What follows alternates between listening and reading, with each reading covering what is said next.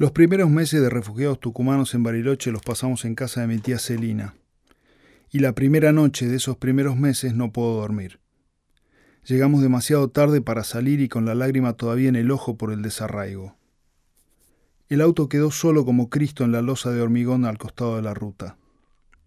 La propiedad es un enorme terreno en pendiente a 40 grados, atravesado por una columna vertebral de 64 escalones hacia el infinito que se interna en un bosque. A medida que descendemos por la espesura, jardines babilónicos con todo tipo de ruidos se adivinan en la oscuridad. Entre las copas de los árboles, contra el resplandor de la luna, se divisan más abajo las cumbreras afiladas de la casa erigiéndose al cielo como catedrales deshabitadas. Mis hermanas duermen en los brazos del ingeniero, porque así es el tucumano de terco. Carga dos crías y los bultos sin queja. Mi mamá, con una mano, se sostiene el embarazo inesperado de ocho meses que impidió que el divorcio se asiente, mientras con la otra tantea el primer cantero siguiendo indicaciones precisas. Mi tía Celina es especialista en indicaciones precisas. Mi mamá por primera vez hunde sus manos en tierra sureña para encontrar una llave dejada un mes atrás por su hermana, antes de partir de vacaciones a Chile. Luego de algunos intentos, la cerradura cede y entramos. El olor a ciprés me toma desprevenido y se me impregna en el fondo del hipotálamo, ahí donde don Luis tiene la receta de la salsa del cachín. Los ojos se me asombran de silencio. Un ventanal de tres hojas, gigante de piso a techo, se impone en la soledad del living y separa nuestra humanidad norteña de la negrura del Nahuel. Acostumbrado a las ventanas barriales tucumanas de uno y medio por uno y medio, lo único que viene a mi mente es una pecera humana por la que deambularé el resto de mi pequeña vida. Mis hermanas corren por la casa y mis padres desarman el equipaje. Yo me quedo en silencio frente al ventanal. Dos cipreses secos emergen de la playa como espectros abandonados entre las piedras. Un lado de los troncos está liso de la raíz a la punta. El otro lado está lleno de ramas que apuntan con dedos artríticos, acusando algo que no veo. Paso toda la noche despierto mirando esos árboles. Me pregunto cómo es posible que las ramas crezcan todas en la misma dirección, en lugar de hacer copa como los naranjos de las veredas norteñas. Cuando asoma la claridad, como a las cinco menos cuarto, las gaviotas rompen el silencio con su graznido ocasional. Bandadas en formación militar recorren la orilla a vuelo rasante de ida y vuelta. La línea de la costa opuesta se divisa con claridad y puedo ver los bosques y las montañas de Villa Langostura, ahí donde mucho tiempo después, con mi amigo Mertens, vimos por primera vez un muerto. Una vez estuve en Villa Gesell y conocí el mar, pero el Nahuel es diferente. La masa líquida entre una costa y la otra, vasta y glacial como un gigante dormido, no es de este mundo. En finas columnas de humo, todos mis pensamientos escapan hacia su núcleo, atraídos por una vibración imperceptible, desconocida para mí. Me acuerdo de las clases de plástica y pienso en Van Gogh, en Monet, en Bernie y en tantos otros desconocidos que un día cayeron en la cuenta de los millones de amaneceres que a lo largo de la historia pasaron desapercibidos, sin nadie que los mire. Los imagino al abismo de la intemperie, mezclando sus óleos con desesperación posesa, en ese momento exacto de luz donde el espíritu se eleva. Puedo verlos como veo mis manos, queriendo dejar en el lienzo algo de la espuma del agua o del ruido del viento entre las hojas. Y descubro que el arte es un espíritu invasivo que se cuela sin pedir permiso, en silencio, en cada ola, en cada isla, en cada bosque, en cada nube. Los días que siguen los paso recorriendo la playa sin despegar los ojos del Nahuel. Mis piedras rebotan haciendo zapitos sobre la superficie que parece de aceite. El sol le pega de lado y la luz serpentea sobre el agua azul y negra. Ruge constante y profundo, como si tuviera una garganta en el centro que se traga mis pensamientos. Me vacía dejándome un sabor a miel y lavanda tan fuerte en la boca que los huesos se me hacen espigas y las manos ausencia. Una y otra vez recorro la playa saltando entre las piedras, con el agua helada mojándome los pantalones que mi mamá me compró a fuerza de aguinaldo en el hogar obrero, para que viaje con ropa digna. Cada tanto me detengo a escuchar mi corazón tucumano que late y se desarraiga de sus naranjas y sus limones. La ira sale primero en un grito de pájaros negros, una bandada desbocada que cede a la succión del gigante. Se van las raíces gruesas de la laguna del tesoro, del cerro San Javier y de la quebradita de Tafí del Valle, donde comíamos frambuesas silvestres durante el verano en la casa de los Orijuela. Manoteo el aire tratando de agarrar lo que se arranca sin remedio en un caos universal, insonoro, como si nada me hubiera pertenecido nunca. Todo se lo traga la boca en el centro del nahuel de aceite, y mis pulmones renacen de rosa mosqueta y madera andina. Me crece una lenga en el estómago y la cavidad de mis venas se llena de truchas que nadan ansiosas por desovar en las orillas de una isla, donde varias décadas atrás un charlatán de vereda le juró a Perón que tenía el secreto de la fusión atómica. Al amanecer del segundo día, el viento del oeste empieza a soplar y no se detiene hasta que termina la semana. Por eso los cipreses muertos de mi tío están pelados de un lado. Desde el primer brote sus ramas fueron empujadas a mirar hacia el este para siempre. Y la batalla eterna perdida contra el viento los terminó de convertir en esqueletos vivientes, tiesos y deshojados de intemperie. Cuando llegan mis primos de Chile, el desarraigo está consolidado y de mi Tucumán querido queda apenas un fondillo fangoso, como la borra del café, ilegible para las brujas. Algo de toda esa magia se me pierde en el bozarrón indicativo de mi tía Celina, que no concibe los veranos ociosos y nos encomienda las tareas domésticas. Mis primos y yo alternamos la labor de barrer la escalera infinita, hacer las camas y lavar los baños de la casona. A mí me queda además la tarea extra de empezar a estudiar apenas llegue febrero para rendir las materias pendientes que todo mi odio por la partida me impidió aprobar. El ingeniero quiere que vaya al colegio alemán. La doctora prefiere el don Bosco. Tironeado entre la Santa Iglesia y el nacionalsocialismo germano, yo, con mis truchas en las venas, no puedo decidir. Rindo mis deudas académicas en ambos colegios y en ambos me aceptan. Pero la necesidad de complacer a mi padre es mayor que la de complacer a mi madre, y elijo, como si la libertad fuera posible, acogerme a las filas de uniformes grises del Tercer Reich patagónico. La colonia suizo-alemana pisa fuerte en el pueblo y el colegio alemán es su mejor carta de presentación. Es implacable, irreductible y tenaz la piedra fundacional del último bastión del demolido y decadente rey alemán, junto a la flor de la Mancay, símbolo de la institución. Mi primo y yo llegamos tarde el primer día de clase y quedamos confinados al primer banco, frente al escritorio docente.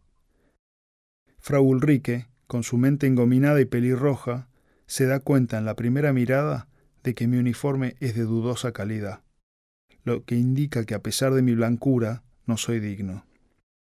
Telegram für dich es lo primero que me hace leer en voz alta e inmediatamente el chasquido de la vara da contra mi nuca, seguido de un sinfín de imperativos en germánico que jamás logro entender. ¡Ay la reputa! digo arrastrando la R tucumana. Un par de aceitunas salen de mi empanada y una carcajada general hace temblar las paredes de la institución. Muero de vergüenza.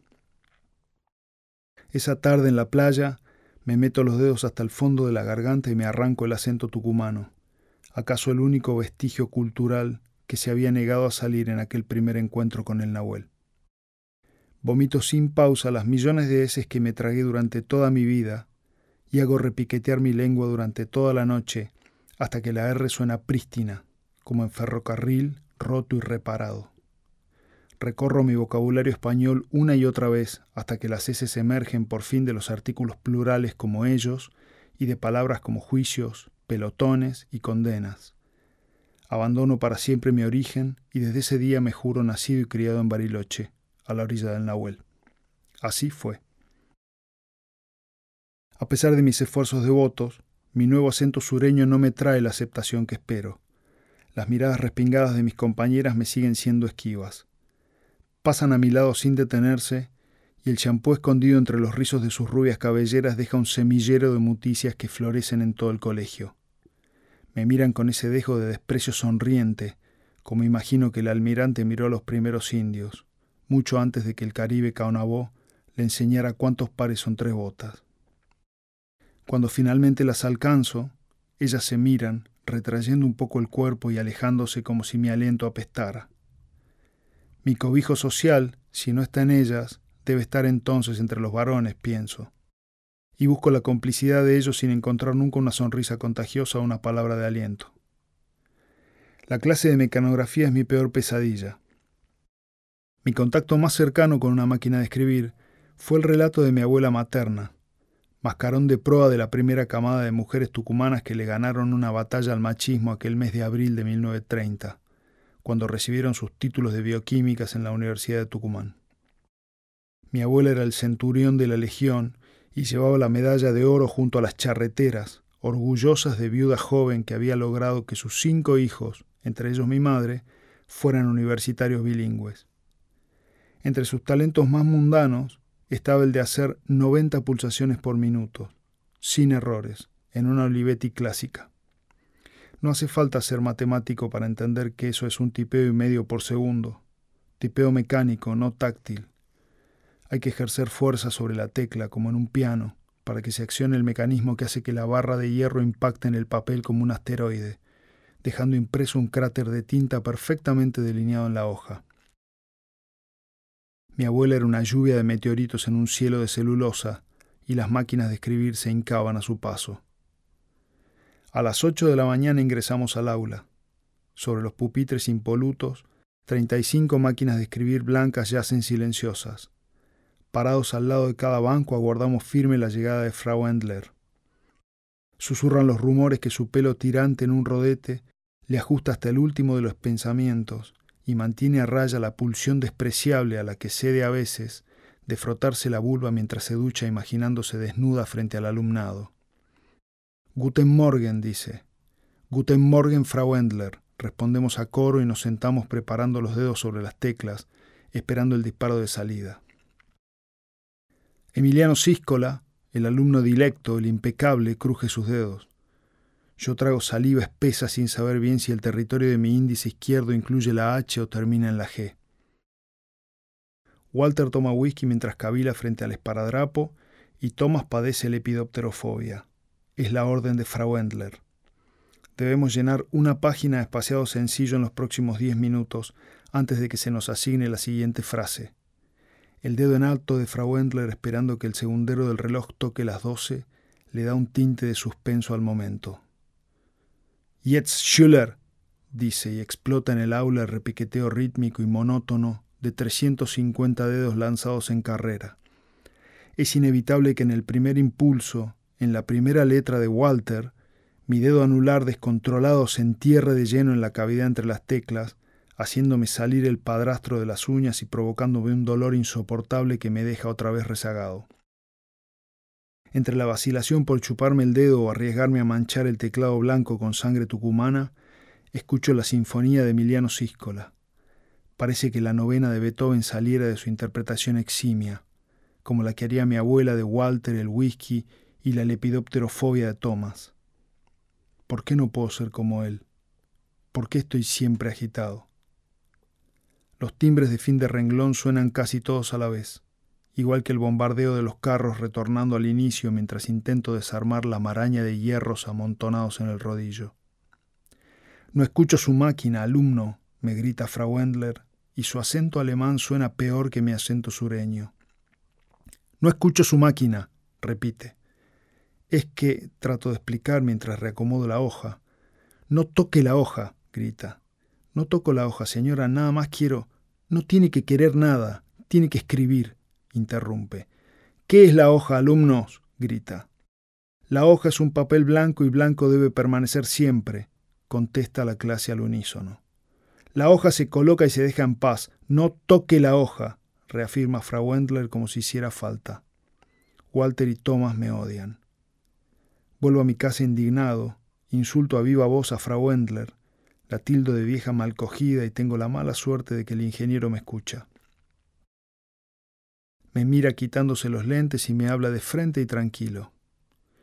Frau Wendler es una mujer igual que tu madre y tus hermanas, dice. Pero por sobre todas las cosas, es una persona que está trabajando para que vos, mocoso de mierda, aprendas. ¿Me oíste? Sí, papá, contesto. Perfecto, dice, y asegurado de que lo escuché, me da vuelta la cara de una cachetada que me hace sonar las muelas. Así, en un acto de síntesis y pedagogía sin precedentes, el ingeniero me enseña a respetar a los docentes. Una mañana de otoño, todavía está oscuro y seguimos en el primer recreo. Mi primo y dos compañeros más están recargados sobre la pared del pasillo. Yo amago a salir al patio, pero el frío y la lluvia de mayo me traen de vuelta sin siquiera trasponer la puerta. Uno de ellos me hace un gesto cómplice y llevado por el entusiasmo me acerco. Sin mediar continuidad me pisa las zapatillas blancas recién lavada con jabón federal y deja su huella impresa en barro sobre la lona frágil. Bautizadas, dice. Los tres se ríen y se van al aula. Yo no sé cómo reaccionar. Ese humor imbécil me resulta ajeno. En Tucumán mis compañeros del gimnasio y yo nos trajinábamos a más no poder, pero ensuciarnos así las zapatillas que nuestras madres nos habían lavado a mano no era parte de la ecuación. Hay un límite que mis compañeros barilochenses trasponen que para mí es insoslayable. Lo que más me duele es la actitud de mi primo. En su casa somos carne y uña, pero en el colegio él se aleja con sus amigos dejándome a un lado y haciéndome sentir la distancia. Hoy, por primera vez desde que empezaron las clases, no volvemos juntos en el 20.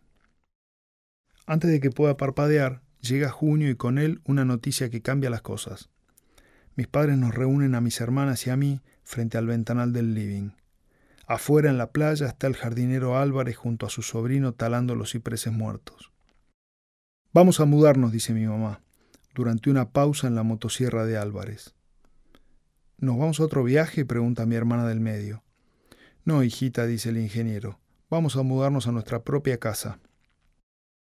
Mi mamá me mesa el pelo con los dedos. No te olvides tu planeador, dice como si yo fuera un chico. Mi planeador fue el regalo de reyes que hace tiempo sé que son los padres. Nunca lo terminé de armar. Le pegué tres costillas de las 16 que lleva porque la madera balsa y yo no tenemos química. ¿Dónde está la casa? pregunto. Ya vas a ver, dice el ingeniero echándole un halo de misterio a la cosa, y por algún oscuro designio pesimista, imagino que la nueva casa es un rancho barrial de clase media baja como el que teníamos en Tucumán sin cumbreras de catedral ni costa del lago, un cuchitril al que me dará vergüenza llevar a mis amigos. Mis expectativas se van al suelo. Mis padres son universitarios, ingeniero él, doctor en bioquímica ella, como su madre, pero lo único que pueden darme es una covacha, una choza de manta helada y humedad en las paredes, donde voy a compartir un colchón en el suelo con mis hermanas. Esa tarde subimos nuestros bultos al auto y nos despedimos de mi tía entre abrazos, agradecimientos y la promesa de almuerzo al domingo siguiente en la nueva casa. Los siete kilómetros entre origen y destino me parecen más largos que todo el viaje desde Tucumán. Trato de asumir el descenso seguro de clase social en cada giro de la rueda. El guiño se clava 150 metros antes del Hotel La Finca, baluarte de los pioneros, y mi papá dobla a la izquierda por una calle de tierra destila entusiasmo, como es su costumbre, seguro de que somos felices. Falta poco, dice, arqueando las cejas detrás de los Raiban, lo que en idioma de ingeniero quiere decir que hay que morir de emoción. Estamos llegando, estamos llegando, cantan mis hermanas al unísono, mientras yo me sumerjo en el asiento trasero. Mis ojos asoman apenas por la ventanilla. Ruego que me traiga un hoyo de los tantos que hay en la calle y me despoje para siempre de la angustia y la vida de una buena vez. Ellos no dejan de sonreír. ¿De qué carajo son tan felices? me pregunto. Los árboles cierran un túnel de copas a ambos lados del camino que hacen imposible adivinar lo que se avecina. El ingeniero aminora la marcha, entra por un camino de pedregullo y detiene el auto. Todos se bajan y yo permanezco quieto, tratando de decodificar mis sentires. La casa está en el centro del terreno. Es una construcción de dos pisos, como una cabaña grande, revestida de ladrillo visto mezclado con madera y techo irregular a varias aguas. Está rodeada de un césped verde que parece un campo de cricket, salpicado de hojas secas. Un impulso de esperanza me hace abrir la puerta y la felicidad vuelve a ser posible. Recorro el jardín con los ojos agitados, pero no puedo ver dónde termina. Desde la entrada, en diagonal hacia la izquierda, se extiende una hilera de cuatro olmos americanos, gruesos y añosos, pelados por el otoño. De un lado hay sauces llorones, pinos azules, abedules y araucarias que hacen sombras en el pasto con el sol que cae de lado. Bajo los olmos, mis hermanas y yo nos revolcamos sobre una alfombra de hojas durante toda la tarde, mientras mis padres nos miran desde la galería al costado de la casa. Cuando ya casi cayó el sol y la euforia se me apacigua, descubro que más allá del jardín el suelo se cubre de agujas de pino y un enorme pinar aparece ante mis ojos. Está rodeando toda la propiedad como si hubiera crecido en ese preciso instante. No entiendo cómo hice para no ver estos pinos gigantes que dominan el lugar. El bosque parece no tener fin, y apenas avanzo entre los árboles, el ramaje denso en lo alto va cerrando el cielo hasta que todo se pone oscuro y ajeno. La luz se cuela en haces finos cuando muevo mi cabeza hacia un lado y hacia el otro, haciéndolos aparecer y desaparecer. Me adentro hasta una mesa rústica de troncos con dos bancos laterales donde me siento. El suelo esponjoso de pinocha cruje bajo mis pies y siento que por fin encuentro mi lugar en el mundo. Ahí paso las tardes mirando el sol entre las ramas, sintiendo el olor ácido de la resina, y desde este pinar me asaltan los espíritus cuando los miro más adelante desde la ventana de mi cuarto. Así fue. Mis hermanas y yo dormimos en la planta superior y mis padres en la planta baja. Una mañana de viernes amanezco como a las nueve, sorprendido de no haber sido despertado para mi cita diaria con el Führer. Miro por la ventana y veo el pinar y el jardín cubiertos por una horonda capa de nieve. Me asomo a la enorme escalera semicircular de madera y grito Mamá, está nevando. La doctora sonríe. Sí, hijo, está nevando, dice con los ojos callados. Tiene la cara pegada a la ventana y noto que su cuerpo va recobrando su forma habitual. No dice más nada. Tampoco hace falta. Y se va a su habitación. Son las primeras nieves del invierno y así me entero que cuando nieva no vamos al colegio. Es como tener vacaciones repentinas, inesperadas, en las que el uniforme gris puede pasar hasta una semana apolillándose en la percha. Mis hermanas y yo nos ponemos nuestros precarios abrigos norteños y pasamos el día afuera jugando en el jardín, haciendo angelitos, tirando bolas de nieve y armando muñecos con narices de piñas podridas y pelo de pinocha. La nueva casa se convierte de a poco en un refugio para sanar el desarraigo y las dificultades sociales, y esa naciente seguridad privada va dándole paso a una nueva faceta de mi carácter que encuentra en la indisciplina escolar una cancha para su juego. Mis compañeros, domesticados por la tenacidad germánica, empiezan a ver en mí a una suerte de líder sindical, durante una tarde con la inasistencia a la clase de inglés. La clase es la última del viernes y viene después del recreo largo del almuerzo. Máximo, el único compañero con el que tengo una cierta empatía, mi primo y yo, estamos disfrutando el sol invernal del patio cuando suena el timbre. Ambos se encaminan como ovejas hacia la puerta de entrada y yo simplemente me quedo ahí. Mi primo se da vuelta. Dale, boludo, vamos que empieza. Vayan ustedes, yo me quedo, digo. Ellos se desconciertan un poco. ¿No venís? pregunta Máximo. Niego con la cabeza y mi primo insiste. Dale, vamos, te van a hacer firmar el libro por llegar tarde. No pienso entrar. Estás loco, dice Máximo. Y vos sos un marica, le digo. Se miran los dos sin saber si reírse o qué. ¿Qué te vas a quedar haciendo? pregunta mi primo. Nada, digo sacando un paquete de cigarrillos arrugado del bolsillo. Los dos abren los ojos como huevos. ¿De dónde sacaste eso? pregunta Máximo. Se los choría la de música, digo y no miento. Me quedé solo en el aula durante el primer recreo, como de costumbre, y Frau Freya, la única profesora joven que tenemos, dejó su bolso sobre la silla. El paquete de cigarros asomaba de la cartera y recordé esa tarde con el negro Silly en el gimnasium, cuando a la salida, antes de tomar el 5 barrio este 2, me enseñó a fumar. La nostalgia me ganó de mano y le robé el paquete y los fósforos a Frau Freya. Ante la mirada absorta de Máximo y de mi primo, enciendo el cigarrillo. La nicotina hizo el resto. Nos quedamos toda la hora de inglés escondidos en el patio de atrás echando humo por la boca como volcanes rebeldes. Soy el docente que los instruye sobre cómo se debe aspirar el humo y contenerlo en los pulmones antes de exhalarlo, tal como me enseñó el negro Silly. Los dos tosen como monjas, pero terminan pidiéndome que encendamos otro y otro. Es la primera vez en la historia del colegio alemán que tres alumnos fuman en el establecimiento, bajo el sol del invierno, y no asisten deliberadamente a una clase. Al día siguiente somos la comidilla del curso, los nuevos héroes que se atrevieron a infringir la ley.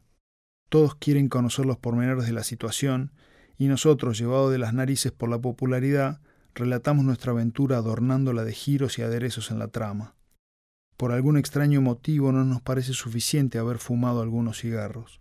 Hay que condimentar. Para las 10 de la mañana, en todo el colegio se dice que tres alumnos de segundo año se ratearon y fumaron un paquete entero de cigarrillos mientras bebían ginebra de una petaca y miraban una revista pornográfica en el patio de atrás.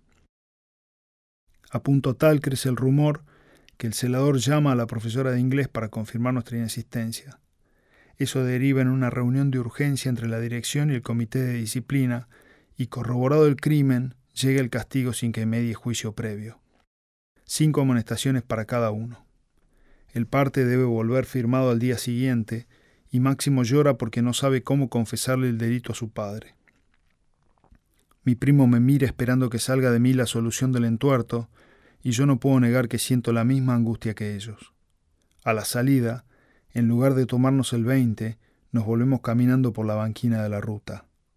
El lago está picado y hay centenares de ovejas que balan desde la cresta de sus olas, siguiendo nuestro paso. Decidimos gastar la plata del boleto en un atado de Saratoga de 10, seguros de que el tabaco nos ayudará a razonar mejor la situación. Una hora y media más tarde entramos a la soledad de mi casa y seguimos sin resolver el entuerto. A Maxi le crecen unas sombras grises bajo los ojos, como si las lágrimas le hubieran enmohecido los párpados. Mi papá me mata, dice agarrándose la cabeza. Mi primo está mudo. Salimos al jardín y jugamos un rato con la pelota de rugby en la nieve. Pateamos la guinda hacia haches imaginarias de mundiales inventados, donde una multitud aplaude nuestras proezas. Un rato más tarde nos sentamos en la mesa del pinar, el sol está cayendo y estamos en penumbras.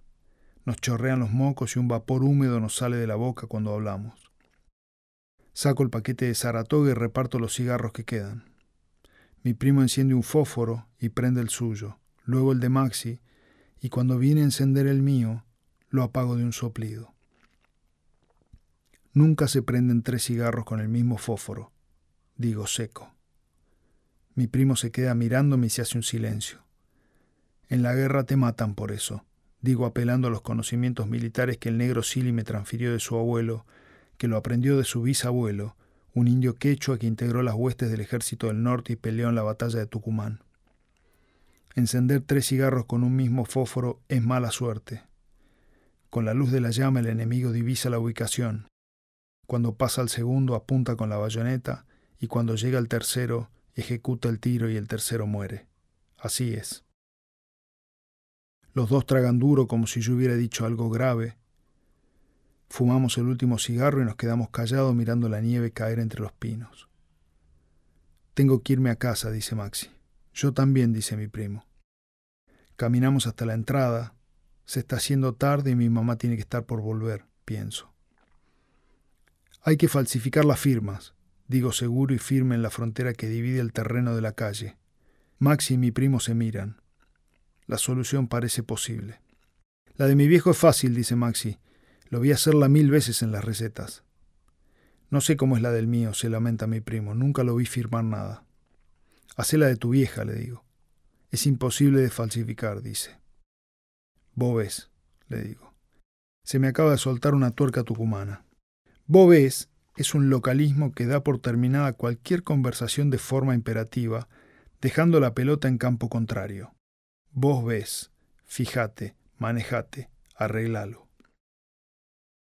Mi primo pasa toda la noche practicando la firma de mi tía y a las siete menos cuarto de la mañana se anima y calza la falsa rúbrica en el parte de amonestaciones. Yo hago lo mío sin mucha dificultad. Siempre me gustó la firma del ingeniero y me la sé de memoria. Es un doble rulo achatado de un solo trazo horizontal, como un planeta Saturno, Luego viene una corredera montañosa escarpada que empieza en el borde y se alisa atravesando el planeta. A último momento hay que hacer una hipérbole y descender en un trazo vertical que se cruza con una línea corta y perpendicular en forma de cruz. A las 8 y 5 de la mañana entramos en la dirección. Mis indicaciones fueron precisas como las de mi tía. Solo diríamos buenos días y dejaríamos los partes en el escritorio de la secretaria. Nada más. No contestaríamos preguntas. Así fue. Entramos, dejamos, salimos. La secretaria ni siquiera nos mira. Está bombada frente a la máquina de escribir tipeando una nota para el director. Llegamos al aula y noto que Maxi va dejando unas gotas de sudor como las migas de pulgarcito que le chorrean desde la espalda. Discurren por sus piernas y le caen por la botamanga del uniforme de los nervios que tiene. Nunca se descubre el engaño. No porque no nos crean capaces de llegar tan lejos, sino porque no entra en la estructura mental de las autoridades considerar la posibilidad de que las firmas sean falsas nos ayuda que nuestros padres casi no están presentes en nuestra vida escolar. Ni los nuestros ni los de nadie. Los padres solamente son citados o llamados ante el riesgo efectivo de muerte del alumno. Envalentonados por nuestra nueva capacidad criminal, comenzamos a vivir un poco más sueltos, sabiendo que, aunque nos amonesten, tenemos el salvoconducto de las firmas falsas. Mi primo Max y yo pasamos a ser tres ovejas negras entre tanto rebaño ario. No repetimos el error, pero aprendemos de él. Nunca más nos rateamos de la clase de inglés.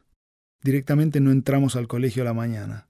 Nos reunimos en la parada del 20 y nos vamos a deambular por el centro. Por lo general lo hacemos los viernes, cuando el fin de semana que se avecina nos da una cierta cobertura. Para el lunes siguiente la ausencia del viernes es cosa vieja y siempre una fiebre o cualquier otra dolencia nos da una excusa que no requiere garantía. Maxi y mi primo son más cautos que yo se adaptan. Yo incurro en falta sin siquiera proponérmelo. Correr por el colegio es una falta. Tener la corbata mal anudada es una falta. Cada tres faltas hay que firmar el libro de disciplina. Cada tres firmas corresponden tres amonestaciones. Yo especulo. A veces me mandan a firmar y desvío mi camino hacia el baño. Un rato más tarde vuelvo al curso y me siento como si hubiera cumplido. Otras veces me resulta imposible y termino con un parte de tres amonestaciones en el bolsillo. La recurrencia de partes y firmas me hace ver que tampoco el celador lleva la cuenta de los partes que hace. Son tantas las normas que hay que cumplir que el pobre hombre se la pasa llenando partes de alumnos de todos los cursos por cosas tan nimias como tener la camisa fuera del pantalón. Descubro que hay una suerte de vacío institucional ahí. Nadie controla que los partes que salen con pedido de firmas regresen firmados. Sí llevan una cuenta exacta de las amonestaciones de cada alumno, porque eso queda sentado en otro libro, pero no en el de firmas. Con lo cual, puedo no entregar los partes firmados, que no pasa nada. El celador a veces me intima. Usted no me entregó el parte firmado, dice. Mañana se lo traigo seguro, replico. El diálogo se repite ad infinitum, mientras sigo sumando firmas como si fueran los autógrafos de una estrella de rock. Otra vez usted, dice la secretaria cada vez que me ve entrar a la dirección. Yo me encojo de hombros y sonrío, creyendo que no habrá consecuencias. Para cuando termine el invierno y llegan los tulipanes de noviembre, el hilo tenso que me une al colegio alemán se corta una mañana que mi madre entra al colegio, preocupada porque le rechazaron el cheque con el importe de la matrícula del próximo año. Esa tarde me entero de que me niegan la reinscripción por recurrentes faltas y bajo desempeño académico. Me ponen en penitencia perpetua se me quita el derecho de tener actividades extraescolares. No puedo volver a jugar al rugby y deja de llegarme la revista Lupin, de distribución mensual a mi casa. Tengo que ir de mi casa al colegio y del colegio a mi casa. Recuperar el rendimiento académico antes de fin de año es la única posibilidad de que me acepten el año que viene. En diciembre las cosas no cambiaron. Mi boletín final de calificaciones es una calamidad. La nueva reforma educativa impide que se nos califique con una nota. En su lugar, tres letras reemplazan a los números del 0 al 10. Una N para el reprobado, una A para el aprobado y una S para el sobresaliente, letra que jamás conocí. Mi boletín es un sembradío de Ns. Mi primo, cuyas calificaciones son excelentes, se toma el trabajo de sacar el porcentaje de Ns y As que tengo. 75% Ns, 25% AES, calcula. Entre carcajadas comparte la estadística con el resto del curso y todos se ríen. No sé por qué hace eso mi primo, pero me duele. Mierda, sí me duele.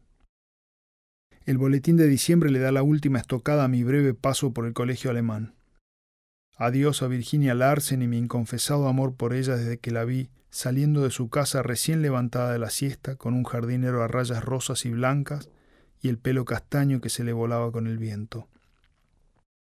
Jamás me animé a dirigirle la palabra. Adiós al uniforme gris, adiós a los partes de amonestaciones, adiós a las rateadas de los viernes.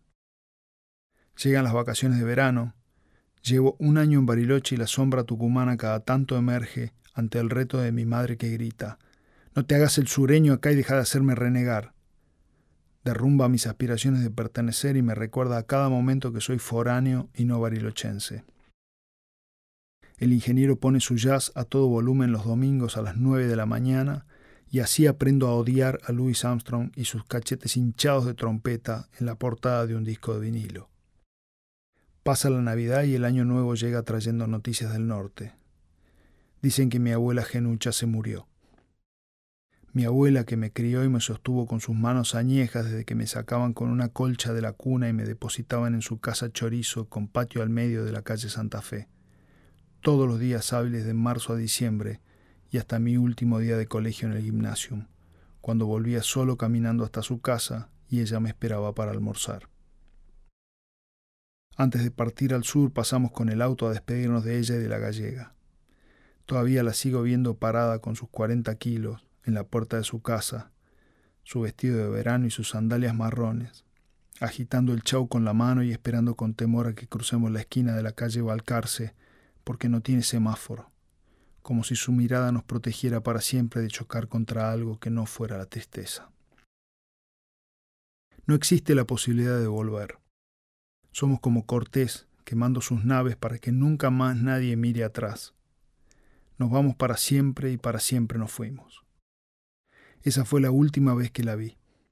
La última vez que la escuché fue por teléfono, una tarde de agosto cuando mi papá cumplió años. Emprendimos el raíz de 15 kilómetros hasta la telefónica en el centro, donde hay dos cabinas para larga distancia. El ingeniero pidió la llamada. Media hora después, el operador lo comunicó con el destino solicitado. El teléfono sonó en la casa de la genucha a eso de las cinco de la tarde. Desprevenida dijo hola y la voz de mi papá le hizo temblar los dientes postizos. Oh, la viejita querida, gritó el ingeniero, porque uno grita cuando habla por teléfono como si hubiera que franquear la distancia a capela. Hijo querido, sí parece que estuvieras aquí a la vuelta, contestó mi abuela que jamás salió de la provincia en toda su vida. Lo más lejos que llegó fue a lomo de mula cuando el ministerio le asignó el primer grado de la escuela 297 en Tafí Viejo. Es Raimundito Gallega, gritó hacia afuera, y la gallega soltó un gemido sentido y doliente que se coló en la línea. Feliz cumpleaños, hijito, dijo mi abuela, volviendo a la conversación. ¿Cuándo vienen? Eso era lo único que quería saber. Pronto, viejita, pronto, mintió el ingeniero. Espera que aquí te quieren hablar, dijo pasándole el teléfono a mi mamá. Hola, genucha, dijo la doctora y no llegó a terminar la frase porque se le anudó la lengua de llanto. Hola, mi querida, dijo la genucha y sacó otro grito fuera del auricular. ¡Esa morina gallega! y la gallega soltó otro lamento desde la pieza de al lado mientras enjugaba las lágrimas con un pañuelo bordado que trajo de Santiago de Compostela, su tierra natal. ¿Cuándo vuelven a Morina querida? preguntó mi abuela. La doctora no pudo seguir hablando y mi abuela adivinó en el silencio que la respuesta era nunca. Mi mamá negó con la cabeza. Me pasó el teléfono y se fue a llorar al baño de la telefónica mientras el ingeniero charlaba animadamente con el operador y se fumaba un gold leaf como si el drama del desarraigo fuera un género desconocido para él. Hola, abuela, dije. Mi hijito querido, dijo ella como si lo hubiera tenido atragantado durante un siglo entre el corazón y el marcapasos. Es el nene gallega, gritó afuera del auricular, y llegó otro lamento de la gallega que ya pedía piedad ante tanta tristeza. Casi que podía escuchar cómo se persignaba cada vez que mi abuela pronunciaba nuestros nombres. Te quiero mucho, mijito. Yo también, abuela. ¿Cómo andás, mi amorcito? ¿Te gusta allá? Sí, abuela, tenés que venir a conocer. Se te escucha tan cerquita. ¿Estás comiendo bien? Sí, abuela, dije y se hizo un silencio en la línea que no hubo abrazo en el mundo que pudiera llenarlo. Aquí la tía Carmen te manda un beso grande, mijito, no puede hablar, pobrecita. No me hacía falta hablar con la gallega. La escuchaba sonándose los mocos sobre el pañuelo bordado como si pudiera desdoblarme y ser dos personas a la vez, una en la calle Santa Fe y otra en la telefónica de Bariloche. El ingeniero me tocó el vidrio marcándome el reloj con el índice para que me apurara y le pasara el teléfono a mi hermana del medio porque la llamada era cara. Aquí te paso con mi hermana, abuela. Te quiero mucho, dije. Yo también, mijito. Portate bien, mi amor, dijo ella. Mi hermana agarró el teléfono y yo me fui a la calle a patear piedras. Portate bien, mi amor, fue lo último que le escuché decir y lo único que no pude hacer. Ahora ella está muerta y yo estoy lejos. No pude llorar entonces y no puedo llorar ahora, ni pateando las piedras más grandes. El verano se llena de incertidumbre, el ingeniero parte en avión a Tucumán, donde según me cuenta mi primo, el del norte, lo espera mi abuela en su cama, con los ojos cerrados para siempre y una rosa en el pecho. El ingeniero vuelve al sur a los tres días y jamás menciona el asunto. Va directo al tocadiscos y pone a Duke Ellington a duelar por él. El disco suena sin parar durante todo el mes de enero. Febrero pasa rápido. Mi mamá hace mermelada de frutilla y ciruela por primera vez. Yo no me atrevo a preguntar cuál será mi destino escolar por miedo de que me pongan a estudiar algo prefiero alinearme al pensamiento taoísta del no actuar. El dilema no dura demasiado. El colegio alemán rechaza nuevamente mi inscripción y voy a parar al destierro de la escuela pública.